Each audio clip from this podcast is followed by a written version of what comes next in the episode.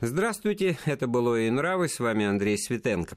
Продолжим путешествие в историю повседневности и поговорим о людях творческих профессий в советские времена – они были на особом счету и особом положении, писатели, художники, артисты, к ним было много внимания, они были, как правило, уважаемы, во всяком случае известны, любимы.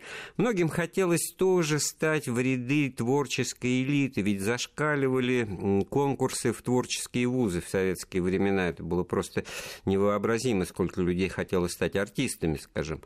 Потому что это был социальный лифт, это была возможность стать не просто известным, а возможность э, зажить ну, нормальной, как с сегодняшних позиций говоря, жизнью.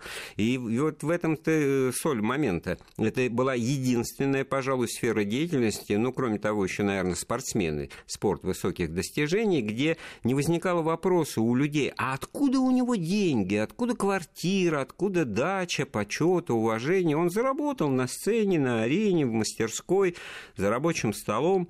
Ну и еще, конечно, один нюанс. Власти мастера культуры во все времена творческие люди вынуждены были искать покровительство со стороны сильных мира того и сего.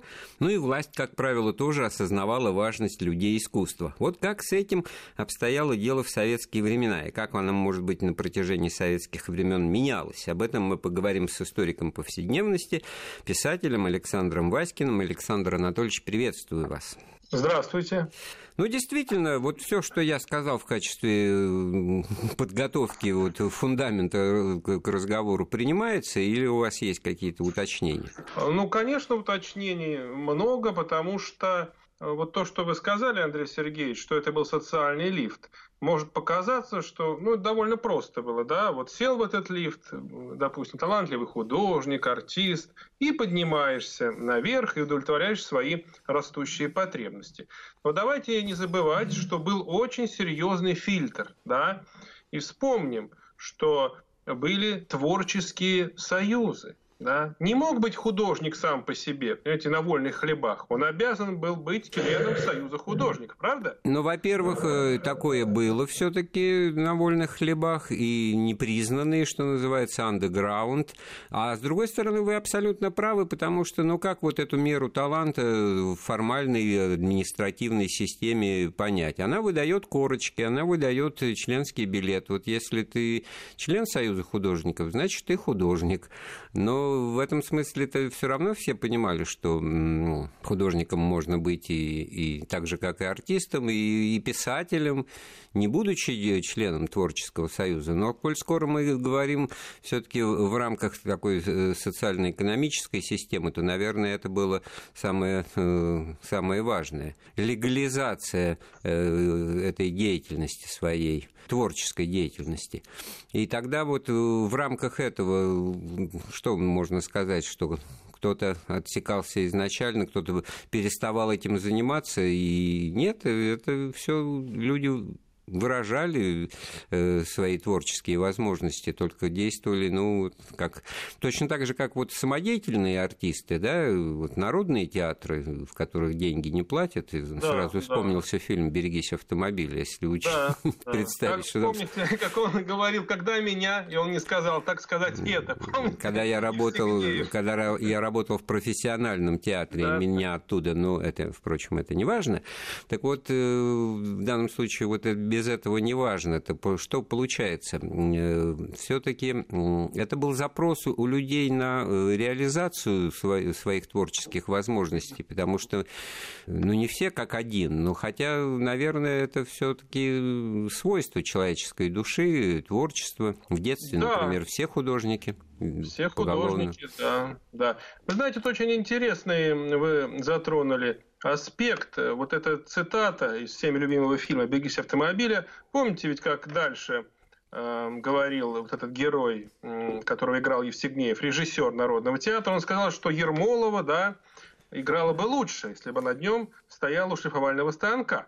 Так вот, Ермолова, между прочим, была не только народной артисткой республики, она еще была и э, артисткой императорских театров. Да, это было очень редкое звание, заслуженный артист императорских театров. Вот, кстати, это одно из применений вот того сита, да, уже при советской власти, потому что при царе не было возможности такой реализации массовой, о которой вы говорили, да, то есть столько вузов, да их и не было. Но при царе существовали любимые артисты, конечно, и очень любимые. Мы уже как раз о званиях вот, наверное, сегодня будем говорить. Так вот, представьте себе, что давали избранным, давали избранным, и имена их до сих пор у нас, у всех на слуху. Я назову лишь некоторые э, фамилии. Та же Ермолова, Федотова, ну, Кшесинская, да, куда же без нее. Э, я думаю, что если вы э, посмотрите, сколько человек всего было удостоено вот этих званий почетных, ну не более ста. Не более ста. И здесь мы подходим, конечно, к фигуре Федора Ивановича Шаляпина. А это вы за какой период говорите, не более ста? Вообще, вообще, начиная с 1895 года, когда были эти звания, учреждены. То, То есть буквально... это э, царствование да. Николая II, да, последний да, монархический Николай режим да, в России. Понятно. Да. Очень интересно, что вы как бы вот туда заглянули, и получается, что тут тоже преемственность, ничего нового с этими э, системой званий, заслуженной и так далее. Все-таки все новое это хорошо забытое старое или отвергнутое, но быстро возвращаемое, как показывает опыт? Ну, как сказать, в советское время, конечно, это приобрело гипертрофированное развитие, то есть артистов было столько, что мы уже не припомним, да, слышим иногда народный артист, а что это такое? Но вот, понимаете, тогда было все-таки все в меру. Кстати, Шаляпин, он перескочил перескочил один пункт, потому что он сразу стал солистом его императорского величества. Ну, солисты, как правило, это те, кто пел в императорских театрах. А я напомню, что всего было пять императорских театров. Всего пять. Э, в Москве два, в Петербурге три. Но вот смотрите, как интересно. Что давало это звание? Поскольку мы о повседневности говорим. 800 рублей золотом в год. Согласитесь, очень приличная пенсия, да? И можно было жить вполне безбедно. Федор Иванович Шаляпин получил ну, все возможные регалии, конечно, в жизни, но единственное, чего он добивался и чего он не получил при царе, это право своих детей обучаться в Пушкинском лицее. Когда он уже стал солистом императорских театров, любимый певец царя, он обратился к одному из чиновников от этого министерства императорского двора то есть которому и принадлежали все театры, в ведении которым находились вот эти заслуженные артисты, солисты. И вы знаете, что ему сказали? Что поскольку он крестьянин по происхождению, то и дети его продолжают считаться крестьянами, то есть гражданами второго сорта. Поэтому приняты в Пушкинский лицей они быть не могут. Грех этот он себя не смыл, как написал Федор Иванович. Вот вам, пожалуйста, да, лифт, да, лифт это очень для Шаляпина, для его примера очень ярко. Ну да, мы действительно э, чаще сейчас э, какую-то пастораль наводим, говоря о дореволюционных царских временах, но не будем забывать, что это была сословная монархия, это была кастовое государство, это была вот эта феодальная лестница пресловутая, и очень хороший, яркий пример того, как она вдруг себя проявляет, и как вот э, даже не как лестница, а как грабли бьет по лбу, в данном случае совершенно вопреки тому, что... А за деньги нельзя было поступить. Вот с другой стороны, да, во, все, во все да. времена принято ругать и деньги, деньги, что это зло, но вот э, есть такие системы и такие модели социального устройства, в которых э, неважно, э, кто у тебя был, дедушка или папа, а, а важно, чтобы были деньги, чтобы заплатить, я не знаю, там, за ужин или за образование. По-моему, это более все-таки справедливые системы, чем то... Э, ну, и в то же время, вот представьте, обладая высшим званием творческим, он не имел права отдать своих детей в Пушкинский лицей. Это о многом, конечно, э, говорит.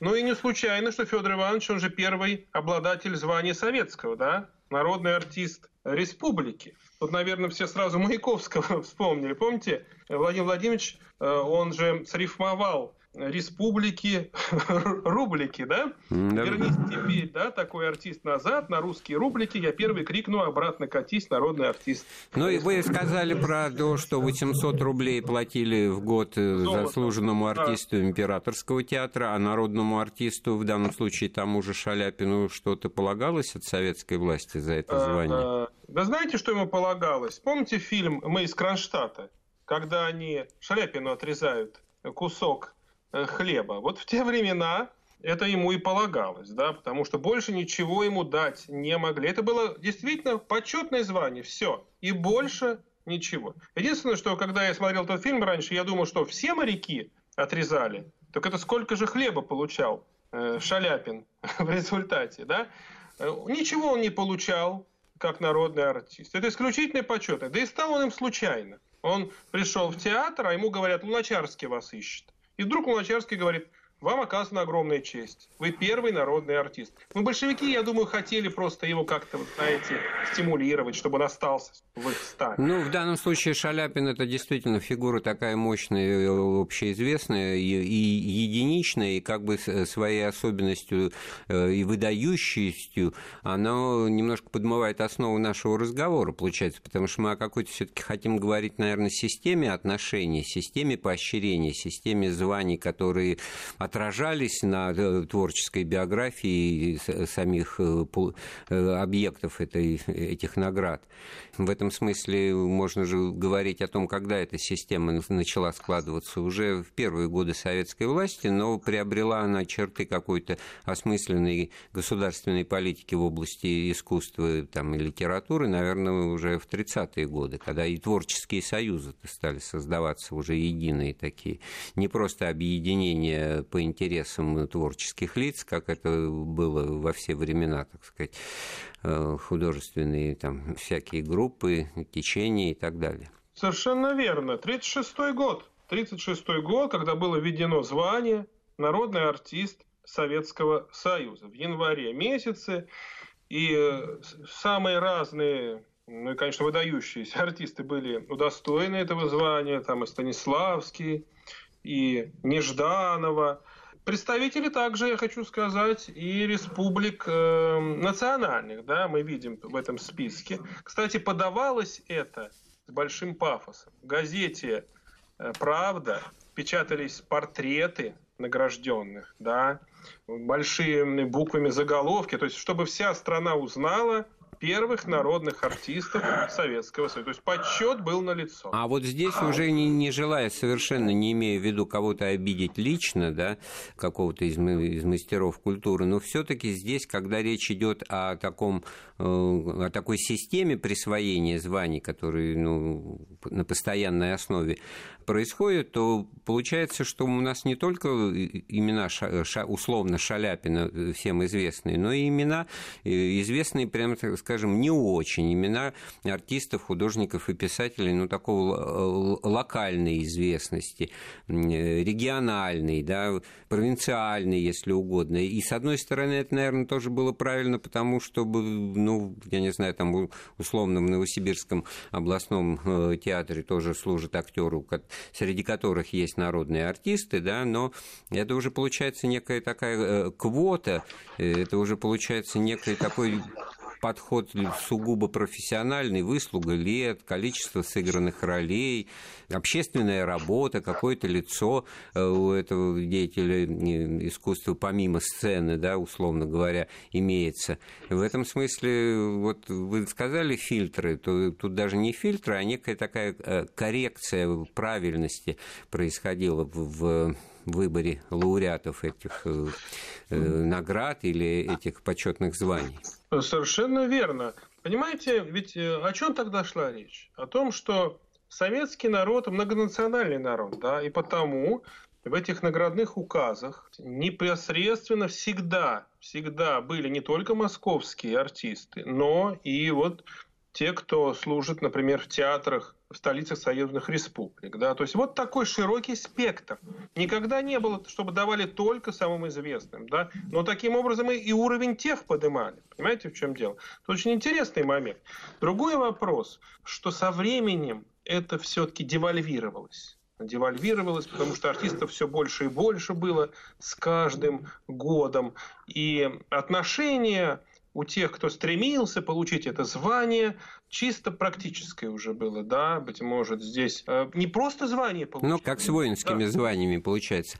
Александр, мы сейчас сделаем паузу в нашем разговоре, вернемся в эфир через несколько минут. В эфире Вести ФМ, это было и нравы, вместе с историком повседневности и писателем Александром Васькиным мы э, говорим о, о системе, чуть было не сказал, продолжая э, тему того, о чем мы говорили, воинских званий в, в области литературы и искусства, но не воинских, конечно, а почетных званий, которыми э, награждали наиболее выдающихся э, писателей, художников, артистов, э, и насколько это все в действительности отражало их вклад в искусство, их значение, их популярность и известность, это, конечно, такой очень тонкий момент, щекотливый.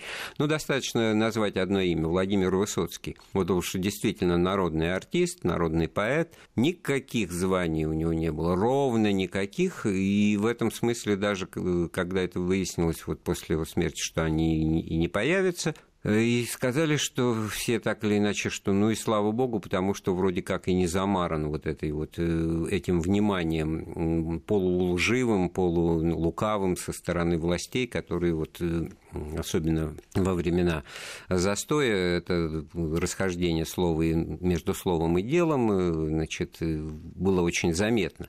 С одной стороны, известно, что все эти представители элиты, партийной, хозяйственной, военной, они слушали Высоцкого, им, им он нравился, и, и во всяком случае это все воспринималось э, как явление, но наградить его как бы вот рука не подымалась. Ну, не только наградить, но даже в ряды Союза писателей его не принимали. Да? Хотя вряд ли был более популярный современный э, поэт в ту эпоху. Знаете, ведь Вознесенскому Андрею Андреевичу приписывают эту фразу. Высоцкий спросил его, ну как же вот меня не принимают? А тот говорит, ну ты же Высоцкий, зачем тебе? Понимаете, вот тоже в этом лукавство какое-то, согласитесь.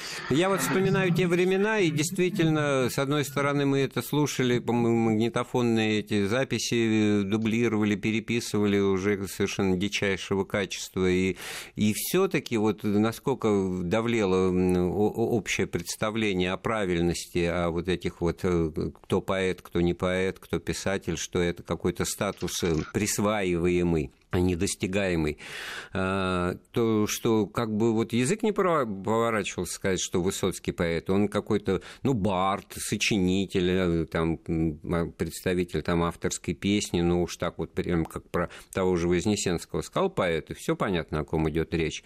Поэт Высоцкий, может быть, именно того, что он был больше, чем поэт, больше, чем артист, он был просто явление э, масштаба космического, без преувеличения сказать. Ну, безусловно, особенно для э, тех поколений, чьим кумиром он тогда был, да, и остается. Но зачем Владимиру Семеновичу звание? Действительно, это довольно странно. То же самое можно и сказать и про те привилегии, которые давало звание. Вот почему так стремились-то его получить? Да? Давайте все-таки расскажем, что это и солидная прибавка к зарплате, да, это и право на дополнительную жилплощадь, да еще в хорошем районе. Да, здесь и возможность приобрести автомобиль, да, действительно. Смотрите, сколько всего давало это звание. У Владимира Семеновича и так был высокий уровень жизни. Это тоже, кстати, обратная сторона его известности и всенародного признания, согласитесь? Ну, безусловно, хотя если мерить на сегодняшние времена, когда вот э, объявил э, тур какой-нибудь концертный, и все, и честно, за это миллионы, я не знаю, в самой твердой валюте, а тогда приходилось выступать э, полулегально, концерт Высоцкого в НИИ, это такой образ там где-то, да, да, где, где профсоюзная организация, значит, посмелее и не, и не боится. Я помню, работал в одной организации, в которой начальник сказал, когда мы хотели пригласить, значит, э, Высоцкого выступить, пускай приходит только без гитары. Вот без ну, гитары, вот, как да. бы. А, а сейчас бы что сказать? Ну, ну пусть придет без гитары. Лучше ли это будет? Он, он еще что-нибудь такое исполнит такое, что мало не покажется. Э, совершенно верно. Но ведь обратите внимание, мы не можем никого с Высоцким рядом поставить. Ведь это уникальный пример э, всенародного призвания. Поэтому, естественно, что это вызывало и зависть у многих его коллег, хотя в лицо они говорили ему совершенно иное. Да возьмите, например, позицию необычную Юрия Любимого. Ну да, мы знаем, был гоним. Но ведь была и обласка. Что говорить, да? Помните эту историю про орден, когда ему вручали орден Трудового Красного Знамени? Это уже вроде и гонения были на Таганку, а вручавший орден такой был Кузнецов, заместитель председателя Президиума Верховного Совета. Он говорит, мы тут пошутили между собой, что вам нужно не трудового, а боевого красного знамени. И тем не менее, ну, мы помним характер Юрия Петровича боевой, все равно получал свое. Хорошая, очень хорошая шутка, даже удивительно, что я ее не знал. А я зато помню, у меня всплыли в памяти кадры, значит, э, телевизионной программы «Время», в которой э, было это награждение показано, и среди награждаемых вот был Юрий Петрович Любимов, ну, уже с прочной репутацией репутацией фрондера и театра на Таганке, в который работает, но билеты туда не, не достать, о котором нигде ничего не, не пишут, не сообщают, и спектакли его по телевизору не показывают, и на них не попасть и так далее, и так далее. В общем, это вот такая очень показательная э, ситуация, опять-таки, эпохи застоя ранней. Она действительно куда-то должна была эволюционировать, и в данном случае понятно, куда уже, так сказать, в эмиграцию, в лишение гражданства и прочее. Но вот в 1977 году, когда любимому исполнялось 60 лет. Вот действительно получается, что за это уже вроде как потом э, приходилось немножко оправдываться. Да? Хоть и не орден Ленина дали, а дали орден поменьше достоинством, но все-таки отметили. И, э, и все это на самом деле тогда-то значило, что ну, театр будет работать, не закроют. Не закроют, несмотря на то, что ставят какие-то там э, вещи, как раз вот мастера и Маргарита поставили, там сеанс черной магии на Таганке вышла в газете «Правда» статья. Мне люди, так сказать, мало искушенные в интригах наверху политическом, так сказать, ну, простые такие партийные люди говорят, ну все, театр закроют после такой статьи, значит, э, ничего не бывать никакому любимому, никакой Таганке, никакому мастеру Маргарите, а на самом деле это вот была такая игра слов и качели. Это система сдержек и противовесов, да? Помните такое выражение. То есть, с одной стороны, не пущать, с другой стороны, да, вот немножечко крышечку, крантик вот этом самоваре приоткрывать, чтобы не выкипало. Вот и поэтому, возвращаясь к, к теме основной, вот это вот признание статусное. Одно дело, люди как бы понимают, что а, их любит э, публика, ну, даже Вертинского можно вспомнить, вот последние годы, когда он тоже на полулегальном основании выступал на каких-то вторичных площадках, там, значит, по частным приглашениям, и писал письмо в партийные органы, значит, ну, с просьбой и разочарованием о том, почему пластинки не, нельзя издать, почему книгу нельзя издать, почему нельзя организовать в нормальных, так сказать, условиях полноценных его концерты, выступления. И это вот тоже удивительно, потому что с, Вертинским примерно та же история, только несколькими десятилетиями ранее произошла. Ну, возможно, что ему нужно было вступить в партию, понимаете? Это не шутка. Потому что очень многие коллеги Вертинского, они добились эм, более весомого положения, ну, в чисто номенклатурном, конечно, плане, благодаря тому, что они были членами партии и активными такими вот общественниками. Если вы возьмете биографии очень многих народных артистов Советского Союза, то вы увидите, что везде стоит член КПСС с такого-то года. И, как правило, этот год – он предшествует тому году, когда было получено это высокое звание. Да? Это Стати- очень интересно. Статистика упрямая вещь, так хочется сказать. Безусловно, без... прямо так и говорили. Вы как опытный, прямо э, как опытный кадровик, я тоже себя ловил несколько раз, значит, изучая вот такие биографические справки, где очень четкие все эти формальные позиции пересказываются, значит, э, член КПСС там, с 73 года, народный артист СССР да, за да. 74 -го.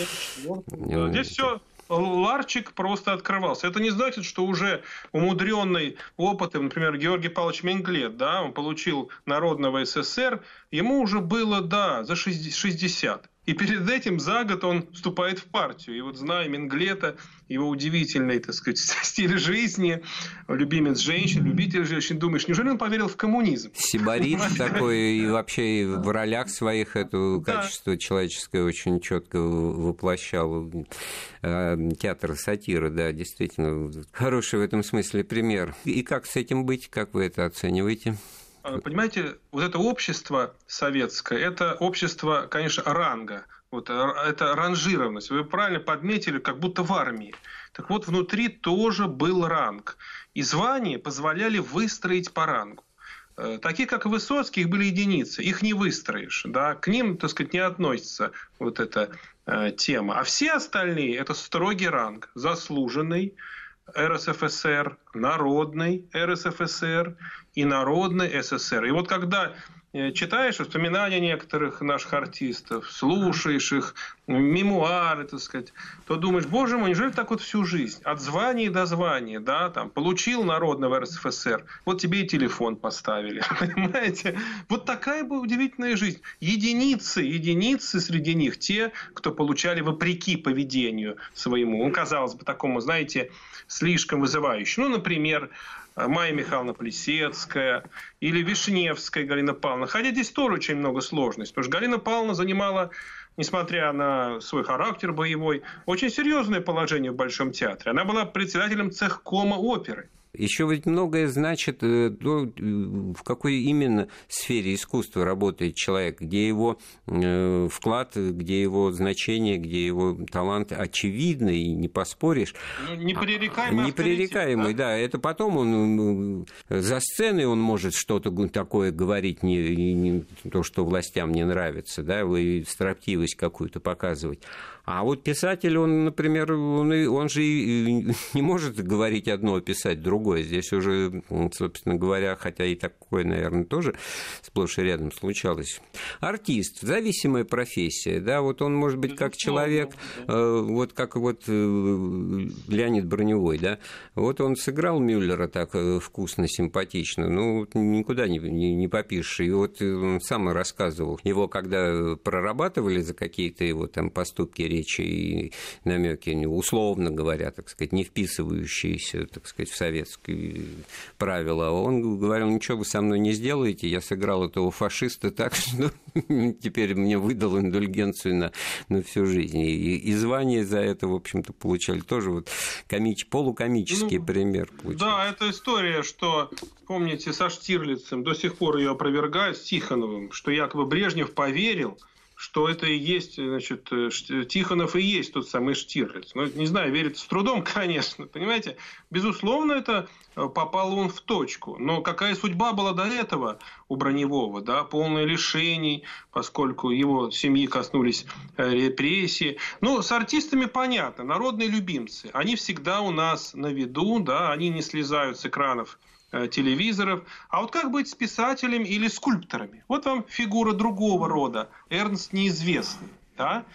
Э, немногие знают его э, с другой, можно сказать, стороны. Не просто как такого эмигранта да, и борца с советским режимом. Ведь он совсем иным был человеком. Там была какая проблема? Он никак не мог получить государыню. Что такое государыня? Это государственная премия. Он очень переживал по этому поводу. И когда вот я писал свою книжку о богеме, я был поражен буквально. Мемуары, в мемуарах его коллег, ну, в общем-то, равного, равных по, по таланту ему, очень подробно рассказывается. Понимаете, он пытался каким-то образом наладить контакт, выйти, я бы сказал, на контакт с властью и сказать, что я свой, но места были заняты. У артистов, конечно, не так. А там уже все было занято. Там свои монументалисты. Помните, сколько их было? Вутетич, да? Там Кербель, там Томский. И он не мог найти свое место. Да, они так плотно стояли, а ему хотелось тоже быть и депутатом. Да-да, это правда, я ничего не придумываю. И в итоге он билет, так сказать, лотерейный, можно сказать, эм, получает который выигрыш ему приносит. Я имею в виду памятник Хрущеву Никите Сергеевичу на Новодевичьем кладбище. И вот здесь это меняет его судьбу, как у любимого, кстати. И он понимает, что пора уезжать. Вот вам другая история. А начиналось все очень похоже. Ведь он был подмастерьем у Меркурова. Вы, конечно, знаете этого скульптора э, знаменитого сталинской эпохи. И он ему говорил, запомни, Эрнст, главное не как воять, а как сдавать. Он его учил, как сдавать скульптуры, Э, правительственным комиссиям. Вот такой, такая интересная э, судьба. Ну, тщеславие – это качество, которое, наверное, так или иначе каждого человека затрагивает. Я не буду оспаривать все то, что вы сказали про Эрнста неизвестного, но в данном случае, ну вот мера конформизма, э, как бы много можно других примеров привести того, как человека выталкивали в иммиграцию, как ему конечно, не отдавали конечно. возможности, значит, нормально работать.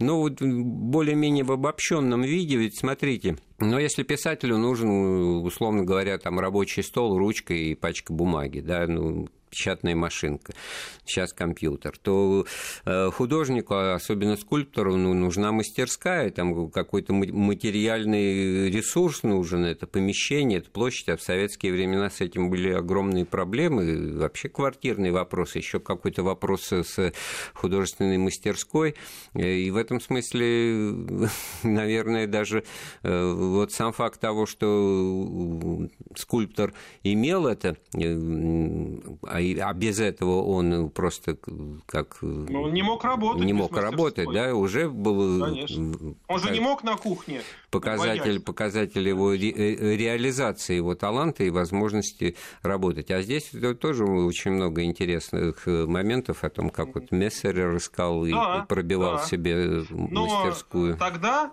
в советское время мастерские э, могли получить только члены Союза художников. Понимаете? А, а если ты не член Союза художников, какая тебе мастерская? Соответственно, это не членство в Союзе, оно отрезало возможность заработка да, вот, за э, свое ремесло, которым ты занимаешься. Вот Борис Мессерер, яркий очень человек, очень плодовитый, очень трудолюбивый э, художник, да, вот он ходил по Москве и в переулочках Арбата, искал себе мастерскую на Э, где-то на, э, знаете, на антресолях, можно сказать, этих домов старых, э, доходных. И в конце концов находил их так очень многие. Очень многие. Ну, как вот это было в повседневной жизни?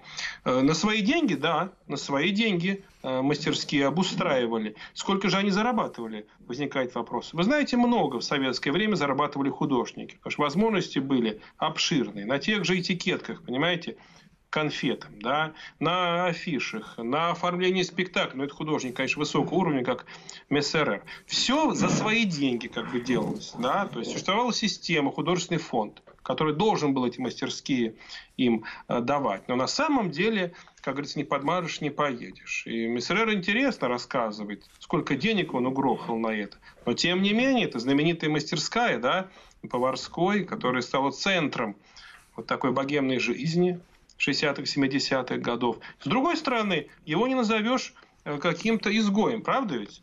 Он получал и премии, и ордена, и звания, он же и народный художник. Это, кстати, тоже звание советского времени. Народный художник, народный писатель, народный архитектор не только народный артист. Я вот сейчас подумал, что вот интересная вещь получается. Точно так же, как э, художник, э, порой, которого мы знаем и помним по какой-то одной его работе или по именно какой-то картине, а в реальной жизни он достаток имел от, э, опять-таки, условно говоря, от того, что сделал эскиз какой-нибудь рекламы или какого-нибудь конфетной обертки, да, который больше денег приносил. Ну, и, и это, в общем-то, прозаично, но понятно, что это так бывает. Точно так же, как и с, э, в актерских судьбах, там сыгранная одна роль, а потом э, выясняется, что человек зарабатывает больше, выступая в каких-нибудь сборных концертах, ездя по стране и, и, или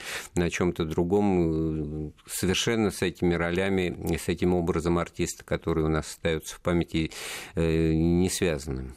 Совершенно верно. Тогда возникает вопрос, а зачем же звание сегодня, да? Ну вот я думаю, это во многом э, какая-то инерция, да. С другой стороны, все-таки звание и сегодня дает возможность какой-то прибавки к пенсии, как мы знаем. Ну да, мы с вами эту параллель, так сказать, с, с потусторонним миром, так, там, так, того же, с тем же Голливудом там, или американским да. искусством не проводили, а, согласитесь, было бы странно, если бы мы там сталкивались с тем, что кто-то Робин Уильямс народный артист, а, а, а какой-нибудь, я не знаю, э, Грегори Пек. Грегори Пек всего заслуженный. Всего лишь был заслуженный. С другой стороны, есть много других показателей успеха и оценки все эти премии, которые тоже, в общем-то, достаточно девальвированы к настоящему времени. Но здесь больше все-таки реального смысла и реакции на какую-то творческую работу, сделанную ежегодно и так далее, и так далее. Их можно множить, там, десятки и прочее. А, но, во всяком случае, э, речь не идет о том, чтобы конвертировать именно вот э, звания в какие-то материальные э, блага, которые как раз вот практиковались в советские времена. Все равно звания есть и в других странах. Например, в Австрии есть замечательное звание Камерзингер, и оно очень почетное. Да, я не знаю, много ли оно дает его обладателям, но то, что некоторые наши артисты стали обладателями вот этого почетного звания Австрии, это, конечно, огромная честь для нашей страны. Я могу назвать фамилии, тот же Владимир Атлантов, Евгений Нестеренко, и вот не так давно Анна Нетребко. Так что звания нужны. Нужны. Другой вопрос, э, в каком масштабе их надо присуждать. Ну что ж, это еще и взаимное приглашение продолжить разговор об истории жизни и творчества советской богемы, советской творческой элиты. Сегодня с нами был писатель и историк повседневности Вести Александр Васькин. Эфир программы подготовил и провел Андрей Светенко. Слушайте Вести ФМ.